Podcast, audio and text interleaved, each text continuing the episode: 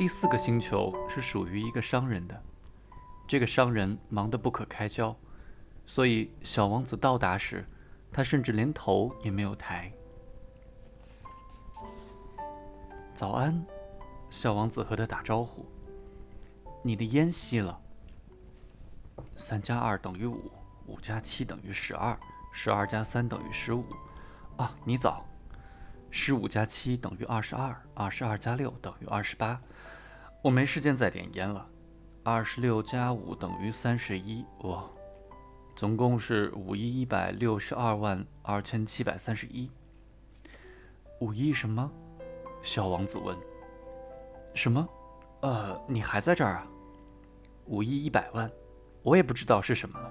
我有太多的工作要做，我是很忙的人，我绝不虚度生命。二加五得七，五亿一百万什么？小王子重复问道。只要他问了问题，他就绝对不放弃。商人终于抬起头。我在这行星上已经住了四十四年，四十四年中只被打断过三次。第一次是二十二年前，不知从哪儿来了一只甲虫，制造出惊人的声音，害我算错了四次。第二次是十一年前，我风湿病发作。我的运动量不够，我没时间闲晃。我可是个严肃的人，真的。第三次，嗯，就是现在。我刚刚说到哪里了？五亿一百万。五亿一百万什么？这个商人终于明白，他若不回答这个问题，便休想有片刻安宁。那些小东西，就是你常在天空看到的那种。苍蝇吗？不，不是。是小小的发光的东西，萤火虫吗？啊，不是，是那种小小的闪闪发光的东西，那些让懒惰的人做白日梦的东西了。不过我是个很严肃的人，才没时间做白日梦呢。啊，是星星吗？没错，就是星星。你要拿这五亿星星做什么？是五亿一百六十二万二千七百三十一颗星星。我很认真的计算，而且结果是相当精确的。我可是一个相当严肃的人啊。你拿这些星星做什么？我要拿它做什么？是啊，什么也不做，它们都是属于我的。哦，你拥有这些星星是吗？是啊。可是我遇到一个国王，他，国王并没有拥有权。国王统治他们，这不是一码事。可是对你来说，拥有这些星星有什么用呢？这可以使我变得富有。有钱有什么用？那我就可以买更多星星啊！如果有人再发现星星的话。这个人的想法跟那个酒鬼一样。小王子心里这样想着。但是无论如何，小王子还是继续问问题。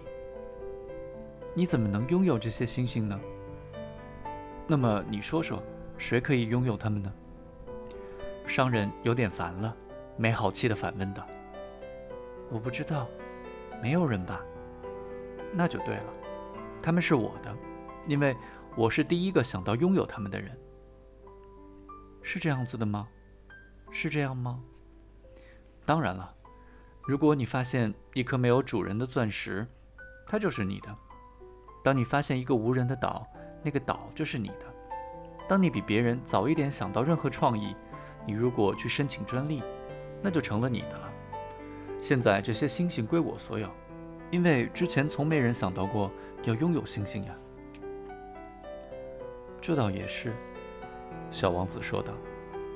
可是你用它们来干什么？我管理它们，我正在重复计算它们的数量。商人回答：“这相当困难，不过我是一个相当严肃认真的人。”小王子仍然不满意。如果我有一条围巾，我就会把它围在脖子上；如果我有一朵花，我可以把它摘下来带走。可是你不能把星星摘下来啊！我不能摘星星，但我能把它们存入银行。那是什么意思？意思就是，我可以把多少星星写在一张纸上，然后把这张纸锁在抽屉里。就这样吗？这样就够了，商人说道。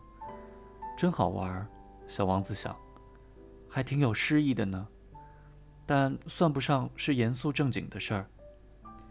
小王子对于什么事情是重要的，跟大人的观点非常不一样。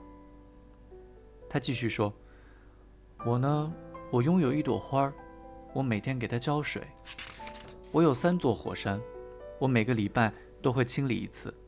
我也清理死火山，以防万一。对我的花儿和火山来说，被我拥有是有用的。”可是你对星星好像没有用嘛？